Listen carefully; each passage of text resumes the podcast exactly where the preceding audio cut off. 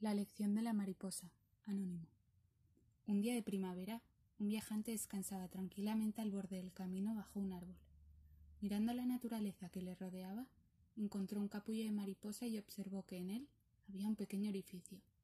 Se entretuvo en observar mientras la mariposa luchaba durante varias horas para forzar su cuerpo tratando de pasar a través del agujero, hasta que, de repente, pareció detenerse. Tal vez la mariposa pensó que el hombre había llegado al límite de sus fuerzas y no conseguiría ir más lejos. Así que, decidido a ayudar a la mariposa, cogió unas tijeras de su mochila y ensanchó el orificio del capullo. La mariposa, de esta forma, salió fácilmente. Su cuerpo estaba blanquecino, era pequeño y tenía las alas aplastadas. El hombre, preocupado, continuó observándola, esperando que, en cualquier momento, la mariposa abriera sus alas, las estirara y echara a volar.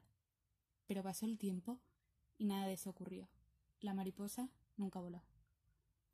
Aquel caminante cargado de buenas intenciones, con voluntad de ayudar y evitar el sufrimiento a la mariposa, no comprendió que el esfuerzo de aquel insecto para abrirse camino a través del capullo era absolutamente vital y necesario, pues esa era, precisamente, la manera que la naturaleza había dispuesto para que la circulación de su cuerpo llegara a las alas y estuviera lista para volar una vez hubiera salido al exterior.